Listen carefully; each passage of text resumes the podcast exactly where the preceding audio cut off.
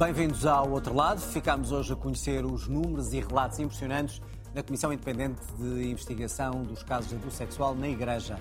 Um retrato que acabou por ser maior do que as suspeitas iniciais. A Galp apresentou hoje lucros históricos e quase duplicou esses lucros em relação ao ano anterior, apesar da guerra e apesar da crise. É cada vez maior a insatisfação social e protestos na rua contra o governo. A luta dos professores transformou-se já num braço de ferro e de luta até entre os próprios sindicatos. São as pistas para o outro lado.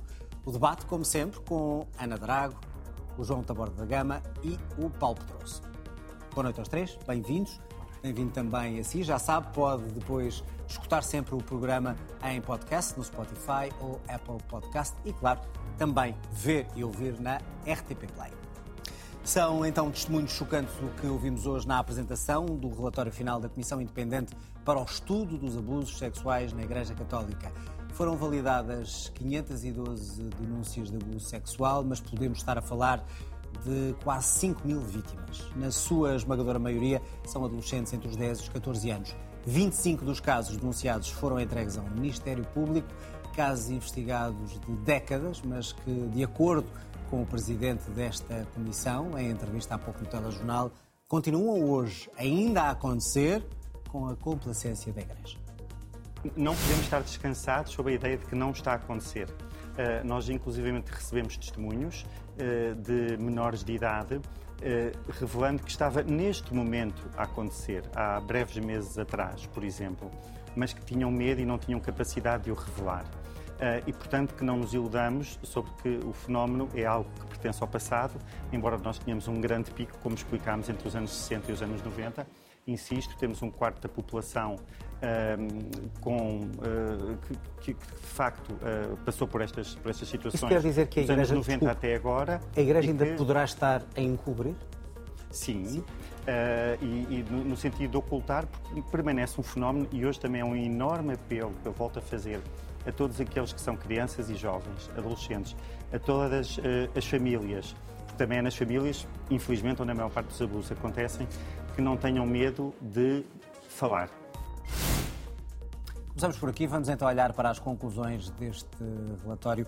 João, foi só a Igreja que, de alguma maneira, ocultou estes casos ou a sociedade também um, não quis ver ou não o pôde ver? Bom, aquilo, que, aquilo que o relatório aponta é que há um, um caso de ocultação sistémica dentro da Igreja Católica, que é onde este relatório, para onde este relatório olha e para o qual foi encomendado, foi solicitado pela própria Conferência Episcopal e, e portanto, é, é, por aí que começa, mas naturalmente aponta aos casos normais que levam à dificuldade das vítimas de falarem sobre aquilo que lhes sucedeu e também, eh, muitas vezes, os casos de vergonha na família. Aliás, há relatos sobre isso. Mas, mas a principal eh, digamos, a principal conclusão, e essa que se deve olhar, é que na instituição onde aconteceram estes casos, houve, durante largas décadas, uma ocultação. Ou seja, o relatório é muito claro a dizer que o fenómeno não é sistémico dentro da Igreja, que abrange uma percentagem muito, muito, muito pequena eh, dos, dos clérigos ou de pessoas ligadas à Igreja, mas que a ocultação, essa sim, era sistémica. E, portanto, é, é aí que, que, que, se deve Pequena, olhar. mas estamos a falar de 500 casos de quase 5 mil vítimas e, portanto, é um número considerável. E pois, há não... pouco dizia o Presidente da Comissão, poderia até ser maior se tivesse mais é, tempo. Eu não sei se é considerável ou não, não, não, percebo as comparações que ele fez com outros países, porque, porque aí os números são, são muito maiores, ele disse que houve mais tempo, não percebo a variável. Que, é, é, o que é, ou seja, é o que é, foi, foi divulgado, foram os testemunhos que apareceram, há 500 testemunhos validados, daquilo que li do relatório, parece que há mil testemunhos e, portanto, metade são considerados validados, e lá está um critério de validação no relatório. Eh, e, e, e, portanto, eh, eh, essa extrapolação, há uma extrapolação para, para 4 mil vítimas e são feitas 25 queixas ao Ministério Público, que o Dr. Labrinho Lúcio explicou muito bem, que há, há, três tipos. Há algumas que são muito claras e que é um processo normal de investigação, outras de muito difícil investigação, mas calculo que, tendo em conta prazos de prescrição, identificação clara de potenciais ou de alegados abusadores e de vítimas que a Comissão vai remeter, não percebi se vai remeter ou se já remeteu, ao Ministério Público. E, portanto, em termos de consequências judiciais daquilo que temos agora, temos um universo restrito de 25, de 25 queixas ao Ministério Público. Temos potencialidade de 4 mil vítimas envolvidas. Não, não, acho que é o que é, ou seja, a Comissão fez o seu trabalho, o trabalho foi divulgado, foi amplamente divulgado. Há um equilíbrio difícil entre fazer bem e fazer rápido. Parece que a Comissão teve os meios para fazer e que, e que fez, um, e que fez um bom e que fez um bom trabalho. E agora, João, ou seja, vimos muitos casos por comparação internacional em que depois de comissões como esta, de investigações, de casos que chegam à justiça, eh, não tem havido penas. Eh, por variedíssimas razões. Eh, podemos falar das penas, da, da, da prescrição ou não.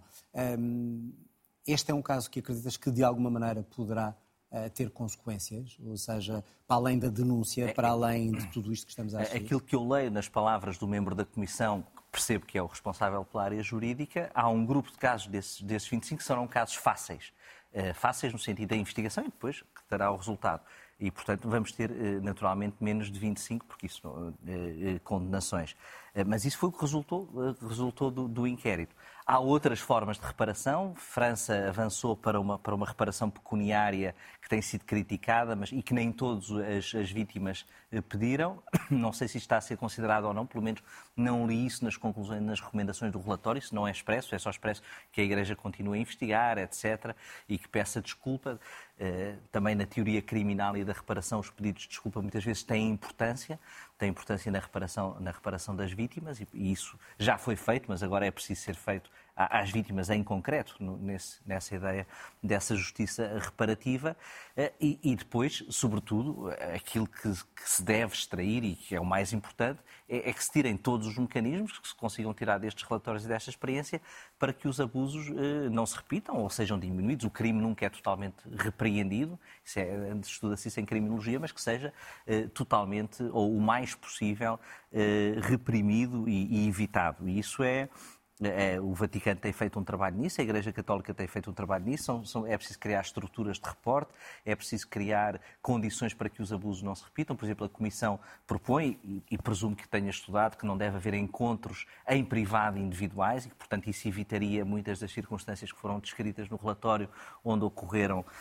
onde ocorreram esses abusos e também mais informação, penso que o Pedro Stress também falou disso aqui, mais informação e educação emocional e sexual uh, às pessoas que permitam reagir de forma mais pronta ou evitar. Aliás, é interessante e acho que é dentro de um, de um, de um panorama horrível, mas um dado interessante ou menos negativo, e a Comissão aponta isso, que a maior parte dos abusos ocorrem na primeira parte do período de investigação, que é de 60 a 90 mil. Portanto, há uma diminuição da frequência de abusos à, medida que nos aproximamos do tempo presente, uma idade maior das vítimas, o que pode indiciar que há mais alerta para, um, para este tipo de situações e que, portanto, alguma coisa está, está a haver. E este tipo de relatórios, eh, se as recomendações forem implementadas, e a hierarquia da Igreja estava presente, foi a Igreja Portuguesa que pediu este relatório, e, portanto, tudo leva a crer que serão retiradas eh, consequências e têm que ser retiradas consequências também a nível dos padres. O Papa já disse, não, um padre que é abusador não pode continuar a ser padre. Não é preciso o Papa dizer isto, mas eh, até o Papa já disse isto e, portanto, essas consequências têm que ser tiradas porque também se percebe do relatório que há, eh, pode haver alegados abusadores ainda no ativo. E depois há de se ter de comprovar que as denúncias correspondem. E esses que estão no ativo, para passar a palavra, deveriam ou não ser suspensos, independentemente da lei. Há uma investigação, sobre estes casos Eventualmente concretos. deviam ser suspensos até que a investigação se parece-me de, de, bom senso e de proteção de todos. Aquilo justo não, não foi dito quando, for, quando foi a igreja Sim, foi dito que vai ser agora, foi, para, vai para ser isso. agora estudado, mas, mas presumo que isso está feito. Seria é, óbvio, é o que diria é? que me parece de bom senso para todos. Ana, uh, vimos este relatório, vimos os dados e depois, há pouco, quando eu falava com, com o Pedro Stress, uh, ele acaba por dizer que são casos de décadas, mas que hoje continuam a acontecer, continuam a receber relatos e continuam a ser encobertos. A questão é, então, hum, não estamos a conseguir, numa altura em que se denuncia este relatório, para ser eficaz, o que é que é preciso? Eu acho que nós estamos aqui perante uma história que tem que ser lida nas suas, nas suas várias dimensões. Quer dizer, nós percebemos que em diferentes países a Igreja Católica teve este problema durante décadas, com a percepção de, por parte de dirigentes significativos na estrutura da hierárquica da Igreja Católica que isto existia e uma atuação sistémica de ocultação, como dizia o João. Mas temos a percepção que neste horizonte temporal que começa em 1950 e termina agora, há, hum, creio que foi o que deu o que disse exatamente o, o, relatório da Comissão. A partir dos anos 90, e em particular a partir dos anos 2000, uma maior consciência por parte da hierarquia da Igreja e uma maior capacidade de lidar com estes casos e, nomeadamente, as técnicas que se utilizavam no passado, que era um, alterar os lugares de, de, de, trabalho e de nomeação de, dos, uh, dos, padres em relação aos quais havia suspeitas, um, que de alguma forma isso foi melhorando ao longo do tempo. E se é verdade que a Igreja Portuguesa partiu tarde para esta leitura e para esta avaliação, apesar de tudo fez eh, eh, e, portanto, eu acho que devemos reconhecer esse esforço da Igreja. Agora, é preciso é que esse esforço tenha agora consequências. E, portanto, se Pedro Stress acha que neste momento podem existir ainda situações de risco, é preciso que fique muito claro por parte dos dirigentes da Igreja Católica que se existe essa suspeição, deve haver uma, uma, uma suspensão de, uh, por parte das pessoas que estão envolvidas, exatamente para proteger todas as partes. E, portanto, eu creio que estamos a caminhar na, na direção certa. O que me parece uh, importante é que a Igreja tenha ela própria uma reflexão, ou seja, uma reflexão porque é que foi possível a toda esta estrutura da Igreja Católica ao longo de décadas ter esta ideia de que era necessário ocultar os casos e que eles não fossem uh, conhecidos. E depois eu acho que há uma leitura que a Igreja tem que fazer que é uma comparação com outras instituições que têm a seu cargo crianças e jovens. Se é verdade que nós sabemos que os abusos sexuais também acontecem na família, acontecem em outras instituições e espaços eh, da sociedade, precisamos de perceber se há algo que acontece no seio da Igreja Católica que conduz eh, a estas histórias que nós temos vindo a descobrir na Igreja dos Estados Unidos, eh, em França, em Inglaterra, em Portugal, em Espanha. E, portanto, se há aqui assim uma dificuldade na própria estruturação da Igreja em lidar com estes casos, em ter uma resposta rápida e célere. Eu acho que isso é o fundamental. Os, Paulo, até que ponto é que os, os prazos de prescrição destes crimes deveriam ser aumentados. É, é, uma, é uma, uma discussão que surge nessa altura, porque muitos já prescreveram, já não é possível investigar, já não é possível, uh, pelo menos, aplicar a, a determinadas penas. Até que ponto é que isso faz sentido, olhando para isto? A discussão sobre, eh, sobre a prescrição é sempre uma, uma discussão complicada para os cidadãos, porque a nossa intuição é de que se há um crime não deve haver prescrição. Uh, portanto, é preciso perceber porque é que há prescrições.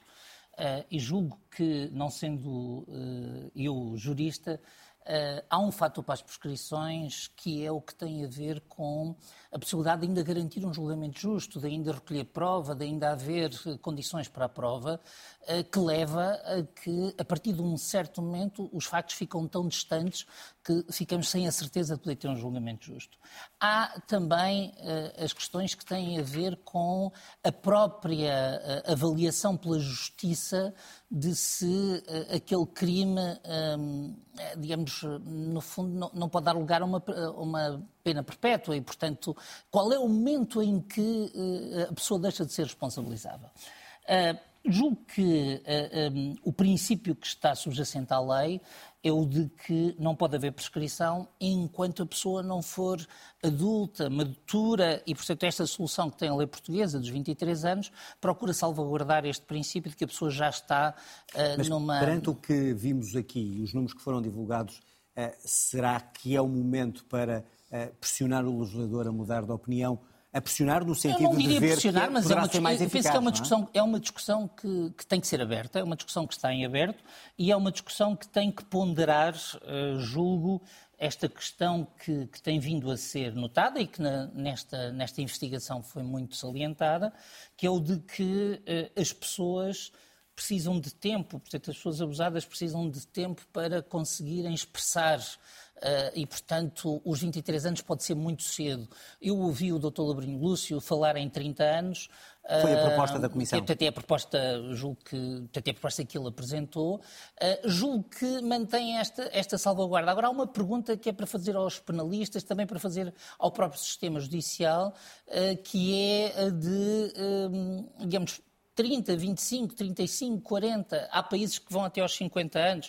Uh, não creio que haja uma medida absoluta. Há é que salvaguardar estes dois princípios. O princípio de que a pessoa uh, atinge a maturidade que lhe permite uh, ter a noção plena do crime de que foi vítima e a possibilidade de um uh, julgamento justo. Portanto, eu penso que cabe, hum, eu acho que mais do que estar a dizer a linha deve ser 23, ou 30, ou 25, é, cabe pedir aos agentes judiciários, cabe pedir a quem tem experiência dos tribunais, cabe pedir aos penalistas é, onde é que acham que faz sentido colocar a fronteira neste momento. E o caso de encobrimento que, que foi muito evidenciado aqui durante estes anos todos, isto acontece porque quando falamos do, da Igreja Católica, como outras instituições, é, por vezes, um mundo à parte, com um direito até próprio, Também, com regras só. próprias e, e que de alguma maneira é mais difícil de Também, mas não só. Eu penso que o Papa Francisco, aliás, foi muito claro em 2017, quando falou da tolerância zero, uh, e uh, as mensagens do Papa e do Vaticano têm uh, centrado muito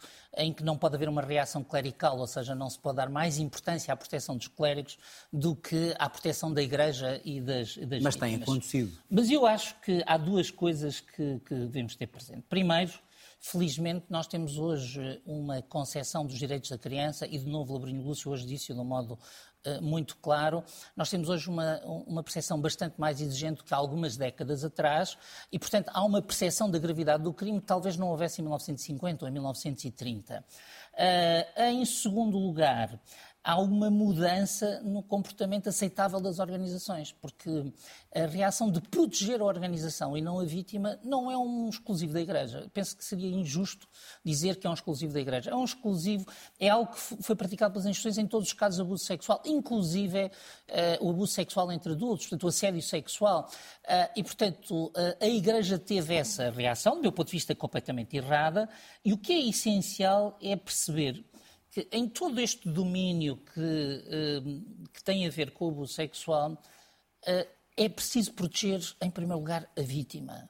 Uh, e quando se pretende, portanto, o silenciamento, a ocultação, uh, as tentativas de diminuição, uh, as tentativas de identificar como casos isolados, procurando proteger a instituição, são perversas, produzem resultados que são até imorais e acabam prejudicando a Igreja ou qualquer outra instituição. Portanto, vamos acreditar que depois deste relatório a situação poderá mudar, pelo menos na Igreja. Só isso faz sentido, porque se a Igreja encomenda um relatório com esta dimensão uh, e não retira consequências, então tudo isto se tornaria um absurdo. João, sendo o jurista de serviço, a questão das penas, ou seja, até que ponto é que faz sentido aumentar a pena para 30 anos e para, para o crime não prescrever e até que ponto é que, depois deste relatório, pode ser o catalisador para essa alteração legislativa que muitos clamam? Acho que isso tem de ser visto, por, por, acho que o Paulo tocou no ponto certo. Esse, o tema da prescrição tem de ser visto, o sistema judicial permite responder com o mínimo de fiabilidade ao aumento dos prazos de prescrição. A Comissão propõe isso, propõe rever, acho que não, na, na, coisa final não põe um número, mas diz só rever o prazo de prescrição em função da idade Não, mas foram 30 anos, o próprio Presidente Sim, disse há pouco mas, Ou seja, acho que isso tem de, ser visto, tem de ser visto na prática, tendo em conta a possibilidade para qualquer crime da investigação.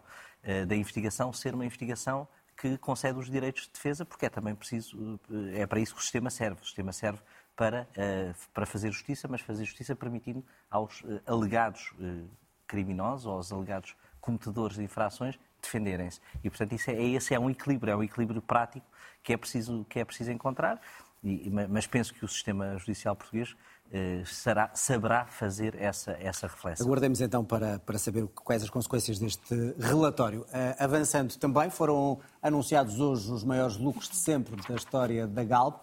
Em 2022, a empresa registrou um resultado positivo de 881 milhões de euros. É uma subida qualquer coisa como 93% em relação a 2021, ou seja, quase o dobro. Ana, o que é que isto quer dizer em relação à situação em que vivemos e à nossa economia? Ou seja, é bom quando vemos uma economia, eh, uma empresa ter lucros. A questão é, eh, estão as petrolíferas a lucrar com a crise? Bom, nós estamos a ter uma situação em que eh, os setores onde as pessoas sentem as maiores subidas de preço e da inflação são exatamente os setores que estão a ter maiores lucros.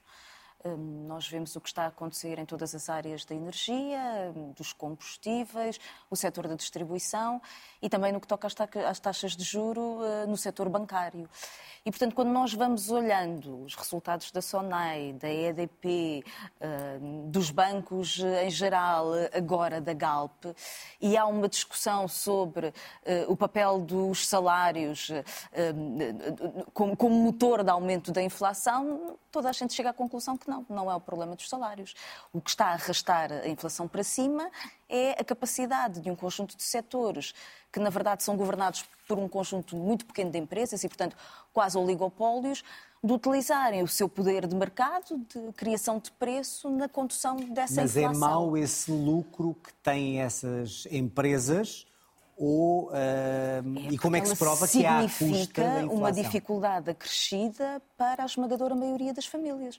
Ou seja, aquilo que nós vamos percebendo é que a inflação no setor da alimentação atinge os 15% ou os 20% que para as famílias mais pobres isso tem um impacto significativo naquilo que é o seu rendimento disponível. O mesmo acontece na energia e nos combustíveis, que não são propriamente consumos que as pessoas possam abdicar, que faz parte do seu cotidiano. O mesmo acontece nas taxas de juro no crédito à habitação, em que as pessoas pagam mais ao banco sem que eh, verdadeiramente os bancos deem, por exemplo, no que toca às poupanças e nos, naquilo que são os juros dos depósitos, digamos que um equilíbrio. Esse equilíbrio não existe e, portanto, estamos a ter é um o setor bancário. Não, é? não, é o mercado no a não funcionar. no caso das petrolíferas. E, portanto, quando nós olhamos para aquilo que foi discutido agora há pouco tempo sobre o setor eh, das telecomunicações, para os combustíveis, e perguntamos o que é feito das entidades reguladoras.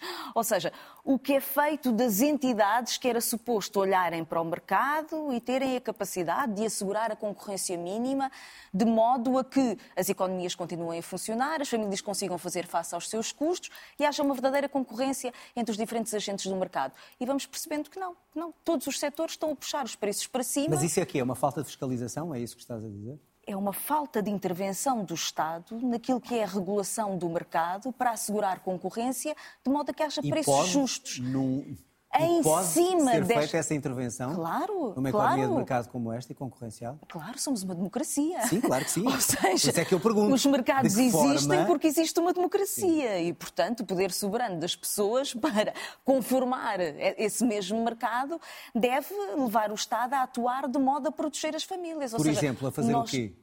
No, em relação aos preços da gasolina e do gasóleo? Nós temos que começar a ter uma regulação que consiga que os preços da gasolina não impliquem esta enorme desigualdade, que é as pessoas a gastarem cada vez mais dos seus salários para terem acesso a combustível, para terem acesso aos alimentos, para pagarem o custo da casa, e estes setores, no fundo, a sugarem, a extraírem rendimento da sociedade sem verdadeiramente dar nada em troca, porque isso gera uma economia ela própria disfuncional, além, obviamente, da injustiça social. E, portanto, aquilo que nós estamos o à imposto espera... solidário não chega.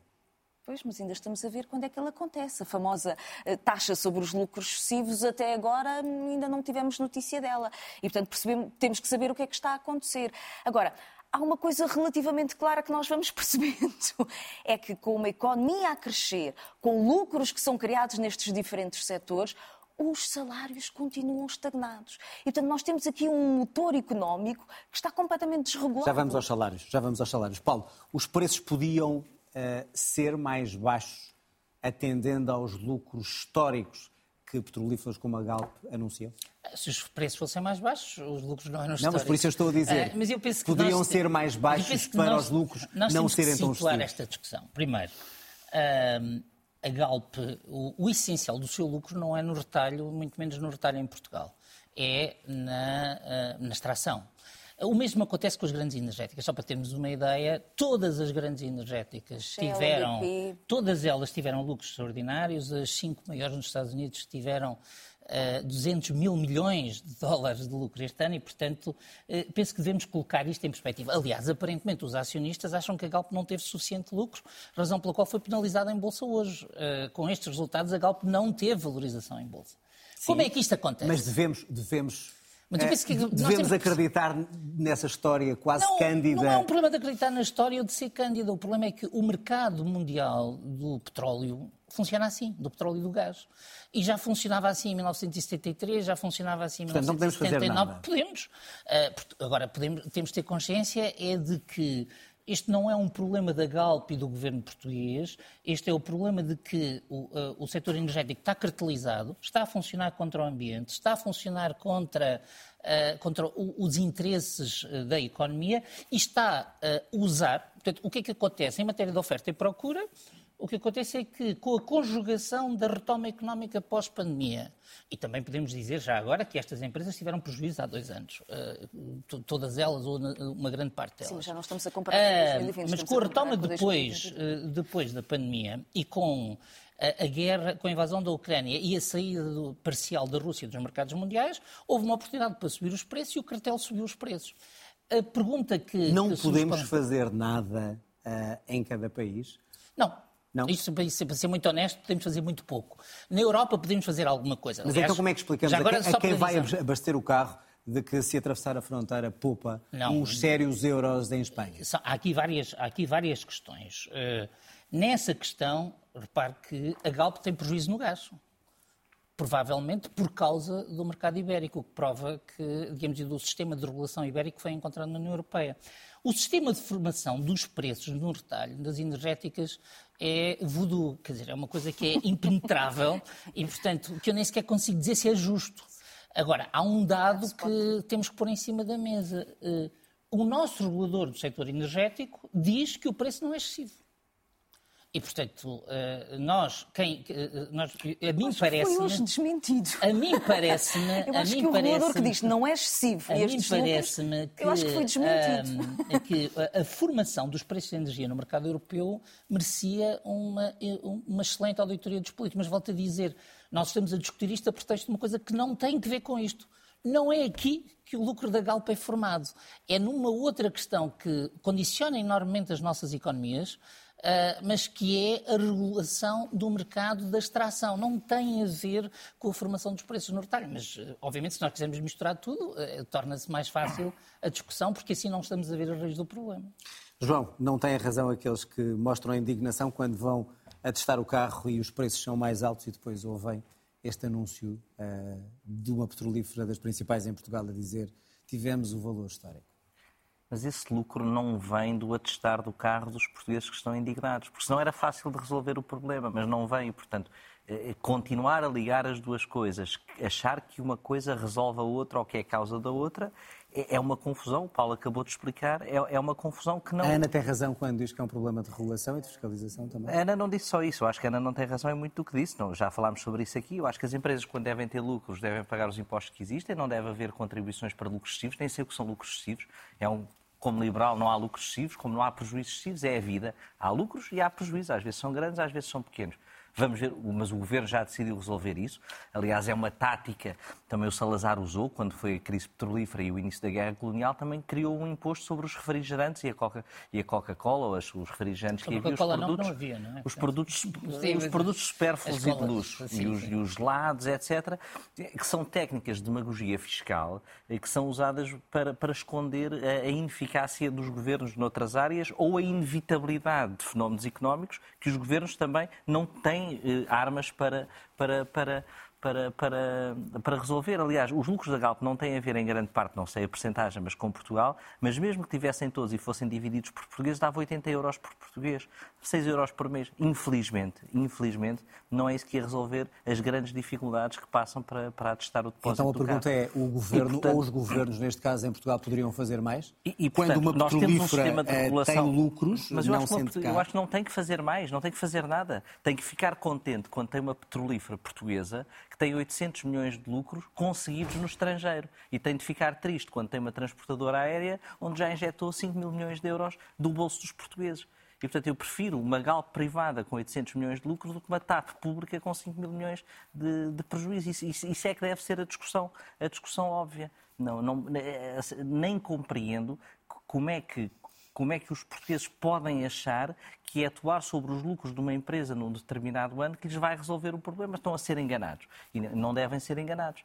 Agora, em relação a, aos preços, que é a questão complexa aqui, em relação aos preços, aquilo que foi dito, o Primeiro-Ministro pediu à ERSE para olhar eh, para os preços, ou seja, se tendo em conta a descida do ISP que o Governo fez e bem, e, e, que aliviou, e que aliviou parte do preço dos combustíveis. E olhando para o que podiam ser comportamentos eh, não, que não cumprissem essa, essa, essa diretiva, digamos assim, o, o, o, Governo pediu em público, o Primeiro-Ministro, que a ERSE olhasse e a ERSE passou a enviar relatórios semanais que indicam que as petrolíferas estão dentro dos preços de referência e daquilo que é a fixação dos preços dos combustíveis. Parece que agora a ASAI vai olhar para um ou dois para, para postos, não sei quantos são, que não estarão a cumprir isso, mas isso é... é, é Quanto à possível cartelização. Então... Ou seja, eh, é estranho ver que a verdadeira concorrência entre, entre gasolinários não existe. Eh, sim, a verdadeira concorrência entre gasolineiras é difícil de perceber olhando ao resultado, mas vários economistas de várias, digamos, origens e correntes explicam que é muito difícil o preço o preço ser mais variável do que isso, tendo em conta o preço de referência, a falta de refinação em Portugal, etc. Agora, é uma área que também não domino, mas já ouvi explicações de várias pessoas de várias origens políticas, eh, explicando políticas económicas, não é? neste sentido, dizendo que é, que é difícil, eh, que é difícil fazer, eh, fazer diferente. E depois, sobre a exigência, mas acho que deve haver maior visibilidade, e, e o Paulo fez, fez bem uma auditoria política a como é que esses preços são feitos e são controlados, isso é verdade mas também uma maior exigência naquilo que é eh, uma questão que é o que é que estas empresas fazem com estes lucros e que instrumentos de política é que nós podemos usar aí sim para incentivar a que estes lucros sejam investidos, neste caso óbvio, na transição para energias mais limpas e mais renováveis. Isso parece-me ser uma discussão que melhor para a comunidade como um todo. E que não é feita. Não, já eu, foi eu acho que não é feito. Desculpa, mas a Shell, a Shell acabou de dizer que ia colocar o travão naquilo que tinha sido o seu investimento não, não, na estratégia de energia é- renovável. É, Ou seja, acho, estes lucros que estão a existir oh, oh, do setor eu, petrolífero não estão a ser investidos na suposta transição estão, energética. Estão, não, não estão. Casos, oh, foi exatamente aquilo que foi dito. Ou seja, porque havia uma queixa por parte dos acionistas, a, a estratégia que está a ser utilizada por estas empresas é exatamente remunerar os acionistas. E, portanto, dizer que estes lucros remunerar os acionistas. Mas, pois, isso é, um, é um mas então deixa-me explicar é um o liberalismo mercado, como se fôssemos todos Mas não é preciso explicar o liberalismo, A Ana, ideia não, não é de que a iniciativa explicar. privada não. é positiva para a economia é. em geral oh, Ana, é que ela permite uma concorrência entre diferentes permite. atores que permite preços mais baixos, que beneficiam a economia, ou seja, quem utiliza combustível certo. para a produção, maior produtividade, e ajuda as famílias, as nossas crianças, os nossos idosos e nós próprios a viver melhor. A partir do momento em que vocês disseram aquilo que disseram, que é o, o, o sistema das petrolíferas está completamente cartelizado. E, portanto, eles têm a capacidade de produzir um preço que leva a um conjunto de lucros que Ora, prejudica o conjunto o da economia. Aquilo que nós perguntamos é, então porquê que são privados? Porquê que são privados? Então isso significa o quê? Deveriam ser públicos, então, Ana? Mas não, não seria melhor para a Ana, economia? nacionalizávamos as gasolinas. a cartelização é feita ao nível dos Estados. Mas é que isto, isto foi feito... Só perceber a solução. Foi feito, não, isto foi feito, a utilização das empresas de energia nas economias e nas democracias ocidentais foi feita no período em que houve o maior aumento de vida eh, na história da Europa, a maior redução das desigualdades. Quer dizer, nós discutimos as democracias do pós-guerra como se fossem, não sei, eh, as democracias capitalistas do pós-guerra. Não parece que na Venezuela, que na Venezuela tiveram instrumentos, em que tiveram instrumentos. Não, a única coisa que eu estou a dizer é assim, é impossível discutir hoje a questão da inflação e fazer esta coisa absolutamente extraordinária, que é assim, olhamos para a Galp e dizemos, bom, mas eles retiram isto por parte da extração e, refin... e, do, e do, da, das suas operações de refinação de petróleo, que tem a ver, obviamente, com o consumo. E, portanto, esta partição das operações, das diferentes operações, tem a ver com uma estrutura de consumo. Ana, então como é que se resolve um o problema? Como se resolve? Na economia portuguesa, que é muito Ana, já percebemos. Como é que se, como é que se resolve? Na atual economia de mercado, numa democracia, como é que resolvemos o assunto? que tem o Estado português, ou seja, ter uma entidade reguladora que consiga regular. Então não aconteça aquela coisa extraordinária que é a concorrência quando nós vamos na autoestrada, é que todos os preços são idênticos entre cinco dos operadores de retalho, todos os preços são absolutamente idênticos. Precisamos de ter uma estratégia europeia que consiga fazer a transição energética e que consiga contrariar este poder de preço e depois já agora uma estratégia mundial. Não é? é isto que fazemos. É termos coragem, é dizemos, bom, tem que haver aqui assim. Quer dizer, nós não podemos ter esta coisa absolutamente distópica de, no ano em que estamos a discutir a crise climática, alterações, transformações, O setor que nos afunda em termos climáticos é aquele que está a ter maior lucro. Há qualquer coisa que eu olho para o mundo Paulo, e penso. e aí pode-se fazer o quê? E aí pode-se fazer o quê? Ou seja, canalizar os lucros para isso, como é que se faz? Os Estados podem diminuir a procura e porque é de combustíveis. que o nosso não está a fazer não, é ver, eu acho que, o suficiente? Eu acho que, uh, dizer, se nós quisermos contar uma história bonita, é fácil construir uma narrativa. Uh, não, mas é no mundo em que vivemos. Queremos explicar às pessoas lá em casa. No mundo em que vivemos. Queremos explicar lá pessoas a diferença. Ana, deixa eu ver o Paulo. No mundo em que vivemos, uh, o que acontece é que os Estados não estão a conseguir ter estratégias de redução da dependência dos combustíveis fósseis. E, portanto, não, comecemos por aí. Portanto, estão nas mãos das, de, não, não destas mãos, empresas reparem, energéticas. As empresas estão a ter lucro porque têm procura. Quer dizer, não, não, não, acho eu que não é boa política pensar que o mal é as empresas procurarem explorar uma oportunidade de mercado que lhes é criada pelos Estados. Não, mas é pedir aos peço Estados desculpa, agora deixa-me falar. Mas é assim, essas mesmas empresas, mil, não é? As assim, empresas que sejam boazinhas, uh, não é? Se isto fosse uma coisa fácil, provavelmente, por exemplo, a União Soviética não tinha caído e o Bloco de Leste não tinha caído. Uma das grandes razões para a dissolução... Não, não, deixa-me acabar. Uma das grandes razões para a dissolução do Bloco de Leste foi quando a União Soviética se recusou a fornecer petróleo aos seus aliados a preço de amigo e usou o aumento dos preços para ir ao mercado mundial. O que é que eu quero dizer com isto? Quem é que está que a discutir a União o Soviética? que eu quero dizer, estou eu. É porque é sempre uma estou eu porque estou a dar uma, caricatura não, porque de um estou a explicar debate uma coisa. sobre a força Olha, dos Estados democráticos. Podes fazer o comício à vontade, É uma continua. espécie de caricatura. Mas que eu não me importo nada Paulo, que haja um comício. Já percebemos a questão da União. Soviética, Mas, mas vamos olhar para os nossos dias. Não vale Não, mas nos nossos dias, nos nossos dias, nos nossos dias, pensar que se nacionaliza uma matéria-prima como o, petróleo e o gás e se constrói uma economia planificada, é pura e simplesmente caminhar para o suicídio. É só isso. Muito bem, vamos uh, avançar. Cresce a insatisfação social nas ruas contra o governo em tempo de crise. Dezenas de milhares de professores, como esta manifestação, vimos novamente, a manifestarem-se em Lisboa. São várias reivindicações que se alastram a outros profissionais, nomeadamente saúde, transporte e até agricultores. Os professores continuam a ser assim um símbolo de um braço de ferro sem fim à vista, numa luta que por vezes é com o governo, mas que mostra também a luta pelo poder sindical, isto numa altura em que são aprovadas também novas leis laborais. João, até que ponto é que estas manifestações, estas greves sem parar, uh, acabam já por uh, se perder o objetivo delas com a permanência? E se conseguem alguma coisa? Já, já falámos aqui dos professores várias vezes, mas continuamos com um braço de ferro sem fim à vista. Bom, a questão dos professores não, não, não, não teve uma evolução conclusiva no, nos últimos tempos, nos últimos dias. Eh, não sei o que isso quer dizer, mas parece-me que vai continuar, que vai continuar. As reivindicações dos professores têm um custo muito elevado. Já o disse aqui que a reivindicação do descongelamento do tempo é uma reivindicação juridicamente justa.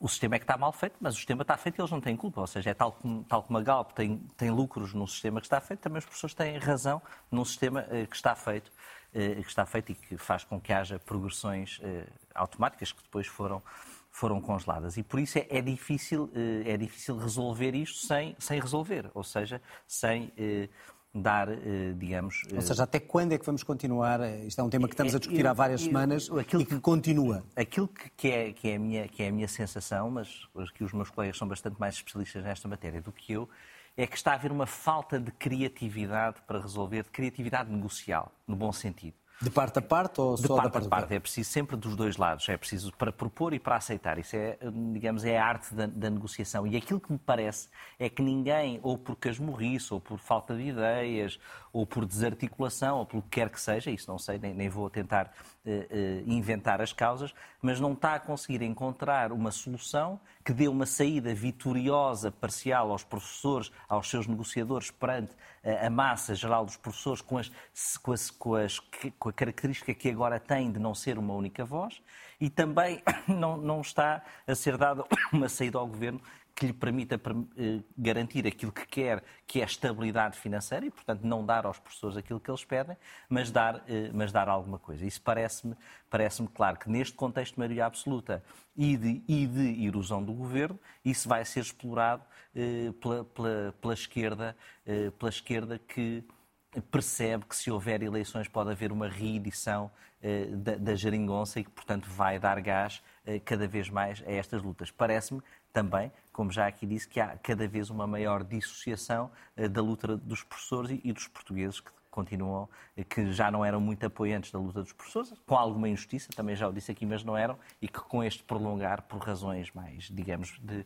operacionais e de gestão da vida, da vida prática, também me parecem progressivamente a afastar-se ainda mais, o que não parece estar, o que não parece preocupar os professores, o que não parece preocupar os professores que continuam na sua, digamos... Na, os na, professores ou os sindicatos, os sindicatos, que convocam os professores? É, sim, é sempre aqui os professores, é, digamos, uma figura de estilo, são os sindicatos e os professores que aderem, a, a, que aderem a, a, essas mensagens e a essa coordenação sindical. Ana, até que ponto é que esta luta, que até agora não teve resultados práticos, para já, uh, está a ficar banalizada e cansada junto à opinião pública ou continua a ser motor para outras classes uh, profissionais também pedirem as suas reivindicações. Porque se os professores conseguem, então os profissionais de saúde também querem conseguir, os agricultores e por aí fora, greves que já vimos nesse sentido e no seguimento dos professores. Há uma perda salarial, em particular nas atividades todas que estão ligadas ao serviço público durante os últimos 15 anos. Mas a e, é portanto, resultados. há um mal-estar, exatamente, há um mal-estar instalado, não é? Que perdurou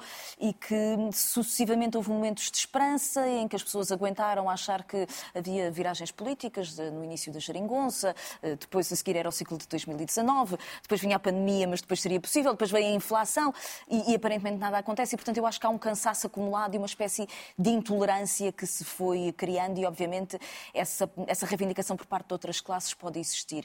Eu, eu, o João falava de uma relativa dissociação entre aquilo que tem sido um, a luta dos professores ou até algum cansaço por parte da luta dos professores. Bom, a manifestação que aconteceu em Lisboa no sábado foi absolutamente monumental.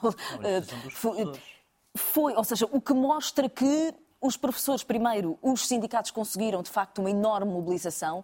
Depois, já de um conjunto significativo de lutas, aparentemente esse cansaço não existe. Não, e depois, portugueses. E depois eu diria que na manifestação de sábado estiveram presentes várias pessoas que não eram professores e que aproveitaram a manifestação dos professores para se juntar numa espécie de protesto social sobre, sobre as posições de e os próprios sindicatos também não estão a aproveitar esta luta e as reivindicações para medirem a sua força sindical? Claro, obviamente. A partir do momento em que houve um sindicato que nós aqui assim vaticinávamos que não teria grande capacidade de mobilização e que subitamente consegue perceber o momento certo e incendiar as escolas e desencadear uma nova luta, os sindicatos mais tradicionais e mais estruturados, obviamente, que tocaram a, a rebate e tentaram eh, demonstrar a sua força e conseguiram fazê-lo, creio eu. E no meio disso na, tudo, na... Eh, vão conseguir os, os professores aquilo que querem ou é impossível atender é que a criatividade das negociações que foi tida, em particular no que toca à contagem do tempo de serviço, hum, já foi testada em 2019. Em 2019, os sindicatos propuseram ao governo do Partido Socialista que essa contagem do tempo de serviço não fosse imediata, não fosse tudo de uma vez.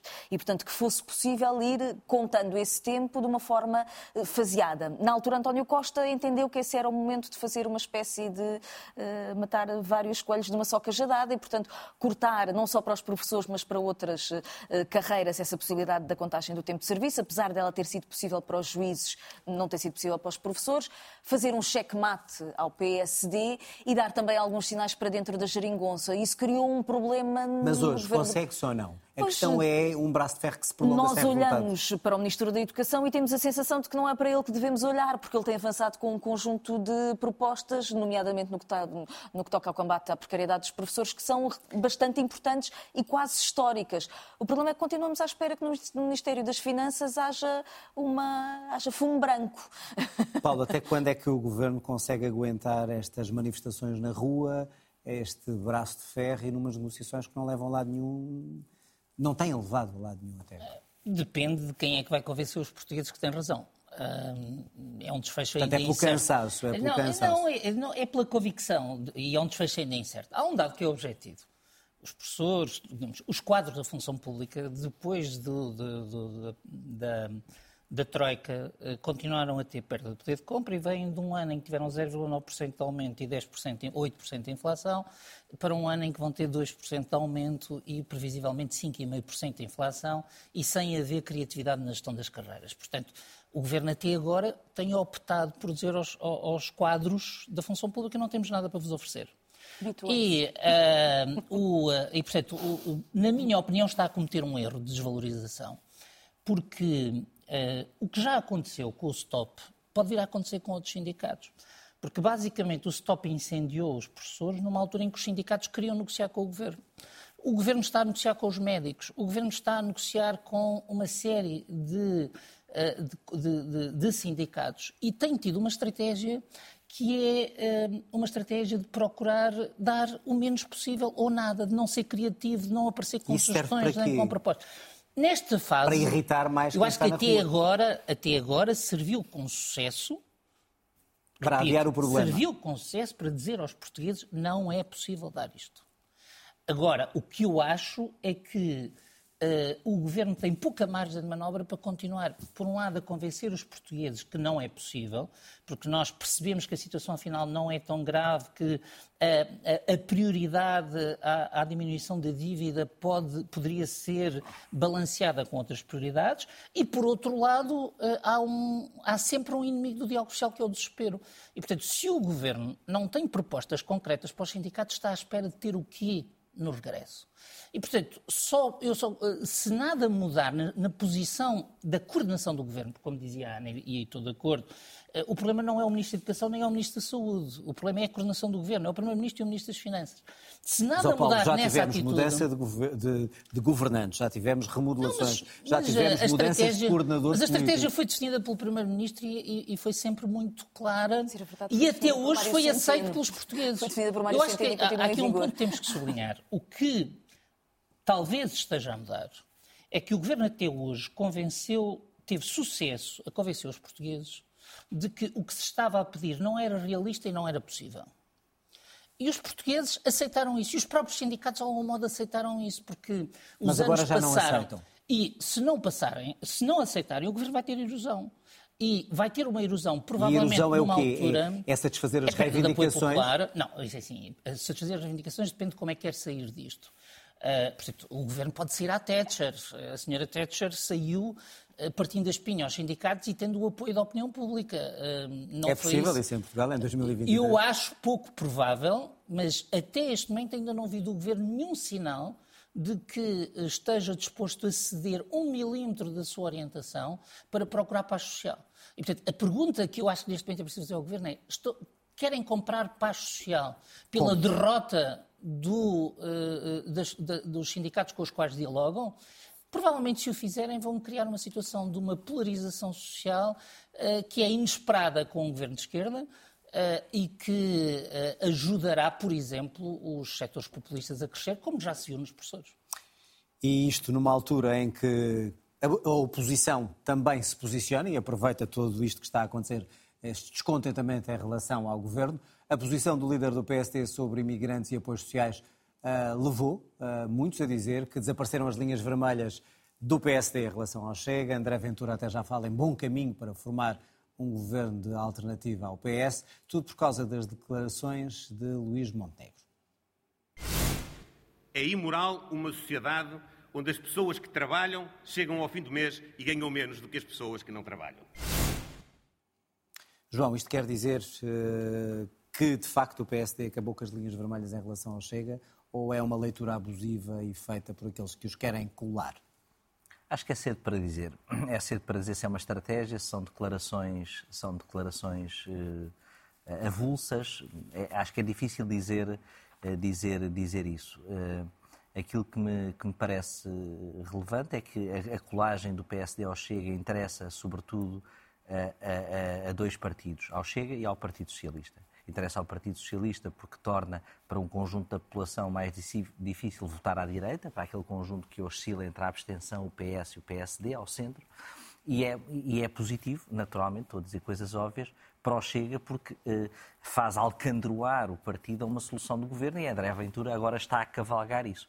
E, portanto, depois de cavalgar, digamos, a base, em vários sentidos, eh, de eleitorado revoltado, de eleitorado muito magoado e de eleitorado mais disperso, agora penetra por um eleitorado que pensa eh, que essas ideias podem, ou as suas ideias, aquilo em que acreditam, eh, pode ter, eh, digamos, uma tradução governativa. E, portanto, é isso isso aproveita, aproveita ao Chega. Numa altura em que, depois do desaparecimento quase absoluto do CDS, a direita fica sem, digamos, um dos seus polos e, portanto, faz depender dos, dos, dois que existem, da Iniciativa Liberal e do Chega, mais, tem hoje mais poder pelo desaparecimento uh, do CDS. Estes Mas o PSD também não se põe a jeito na, na, na, medida em que não esclarece eventuais alianças, faz disso quase um tema tabu, não vou falar sobre isso, e depois uh, faz estas declarações que são equívocas, não são claras.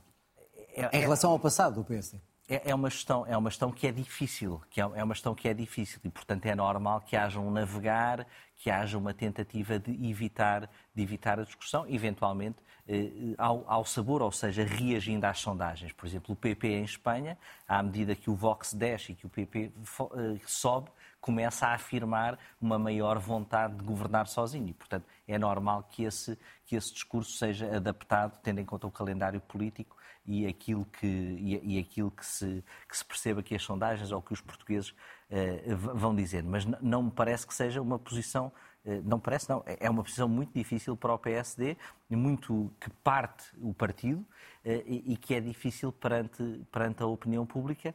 Mas está a seguir a estratégia errada? Eu ainda não, não percebi qual é a estratégia. Eu não Por isso mesmo? qual é a estratégia. Acho que eles próprios também ainda não.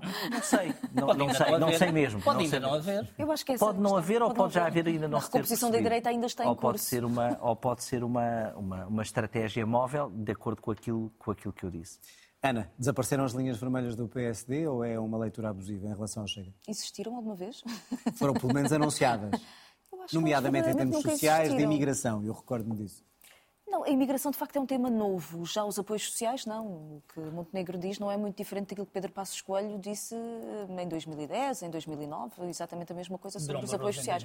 Embora eu acho que neste caso Montenegro se estava a referir, as pessoas que não trabalham são os acionistas da Galp, não é? Que recebem mais do que as pessoas que trabalham. Eu acho que era sobre isso que ele estava a falar.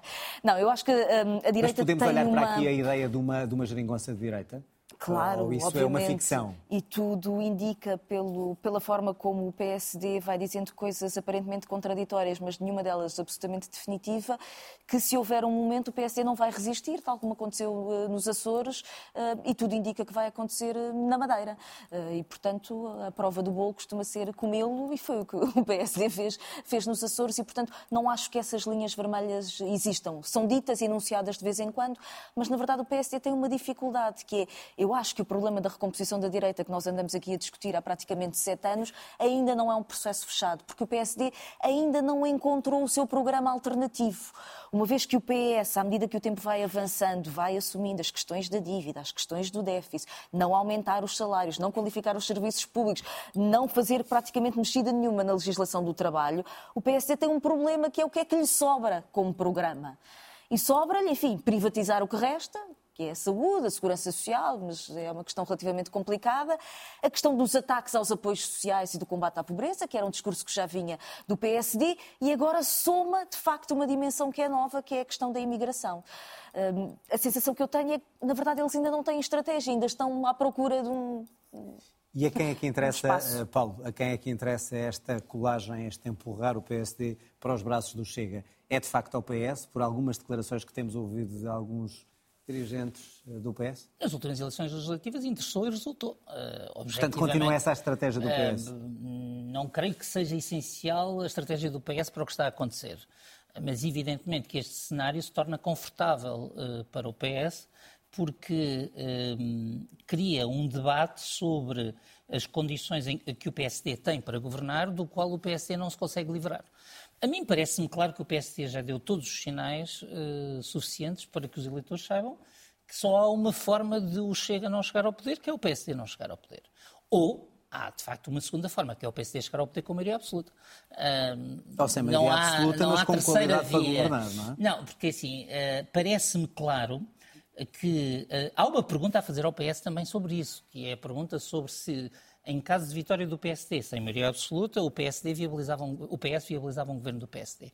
Até António Costa Ou fazia havia um cair cons... o PSD outra até vez António e fazia uma nova Costa, geringonça. Até António Costa havia um consenso em Portugal de que uh, o partido entre o PS e o PSD que perdia não inviabilizava o outro governo. Isso mudou e António Costa, ao criar a geringonça, coisa que eu acho que fez muito bem, mas ao criar a geringonça mudou as regras do sistema e, portanto, não pode impedir a direita de usar essas mesmas regras. Cá estaremos para olhar novamente para o futuro da direita e também do governo. Agora, vamos ao vídeo final que hoje foi escolhido pelo João Tabor da Gama. O Algarve é considerado, principalmente nesta época de verão, zona de risco de transmissão do SIDA. Os milhares de turistas que de dia frequentam as praias, à noite procuram os locais de divertimento propícios a encontros fortuitos. O aparecimento do SIDA tornou este jogo perigoso e chegou mesmo a diminuir a frequência de bares e discotecas. A solução encontrada pelos proprietários foi colocar à disposição dos clientes preservativos, tentando ao mesmo tempo conseguir receitas adicionais. As primeiras máquinas automáticas de preservativos surgiram há cerca de quatro anos, isto depois de, em 86, a Direção-Geral dos Assuntos Farmacêuticos ter liberalizado os locais de venda de preservativos que até aí só podiam ser comercializados em farmácias porque o assunto era ainda para muitos tabu. Os locais escolhidos para a instalação das máquinas foram as casas de banho, um local discreto e descomprometido. O sistema é simples, introduzem-se as moedas, aciona-se um mecanismo e da máquina sai uma embalagem com um preservativo. Os preços variam de local para local, mas são geralmente caros. Cada embalagem custa entre 100 e 300 escudos. O problema é que as máquinas são fabricadas no estrangeiro e por isso as indicações, geralmente em inglês ou espanhol, são incompreensíveis para muitas das pessoas que com elas deparam. Posso, posso calcular que seja uma máquina para, para meter uma moeda e tirar qualquer coisa, mas não sei o que é que possa ser. Mas os problemas não acabam aqui. A grande maioria das máquinas, pura e simplesmente, não funciona. É que as firmas que as instalaram à consignação ou fecharam ou deixaram de aparecer. Resultado, os estoques não são renovados e, sem manutenção, as máquinas avariam-se. Parece que, afinal, vender preservativos não é tão bom negócio como alguns poderiam pensar. Neste caso concreto, a firma já não existe no local onde existia há uns 5 anos atrás. Ficou de fazer a manutenção das máquinas, o preenchimento do estoque. Eh, passados dois anos que foram do, do primeiro contacto, deixou de aparecer e nunca mais cá veio. Apesar disso, a maioria dos frequentadores dos bares e discotecas parece concordar com a presença das máquinas. Acho que sim. Pessoas que têm complexos, por exemplo. Só Acho bem. Já viu em muitos locais? Não, não vi muitos ainda. Não vi muitos. Não acha estranho estar na casa de banho de, das uh, mulheres? Ah, não sei porquê. Ah, acho que deve haver discriminação. Acho que deve haver incentivo para ambas as partes. Tanto pela mulher como pelo homem. Acho que se a pessoa tem a intenção de se proteger, acho que deve ser utilizada por ambos. Eu acho que isso não tem, problema, não tem importância nenhuma. É? Já houve tempo em que tinha. Com ou sem máquinas, a verdade é que os preservativos vivem à margem da lei. Não existe qualquer tipo de controle de preços ou de qualidade, ao contrário do que já acontece em muitos países europeus. Segundo a Direção-Geral dos Assuntos Farmacêuticos, existe uma comissão a trabalhar nesse sentido. A legislação específica deverá sair até o fim do ano. E foi o nosso momento de RTP Memória. João, justifica a tua escolha. É sempre bom vasculhar o arquivo RTP, que é um excelente site, um excelente projeto. Hoje é o Dia Mundial do Preservativo e, portanto, escolhi esta peça de 1990 do telejornal que mostra um Portugal que, que, se achava que o preservativo devia ser regulado por lei, que havia uma preocupação. E hoje... Isso não é uma provocação à Ana, não? não. E os preços, a regulação do preço do preservativo. E hoje, felizmente, são distribuídos gratuitamente pelo Estado, encontramos em qualquer loja, em qualquer supermercado, e isso também mostra que a economia liberal ligada aos impostos e ao dinheiro dos contribuintes que não, permite a distribuição teve um papel cultural milhões. importante no Sim. Bem, país temos sobre as que questões da sexualidade. E o Serviço Nacional de Saúde. Muito Mais- bem, mais não temos tempo para isso. direita E ficámos, ficámos todos a saber que é um dia Internacional do Preservativo. E que ainda faz sentido, segundo as organizações que andam no terreno e que na véspera do Dia dos Namorados. Foi criado de propósito para isso. Foi? Muito bem. Foi. Obrigado aos três. Termina aqui mais um outro lado. Pode escutar o programa depois em podcast no Spotify ou Apple Podcast. Tenha uma boa noite e até para a semana.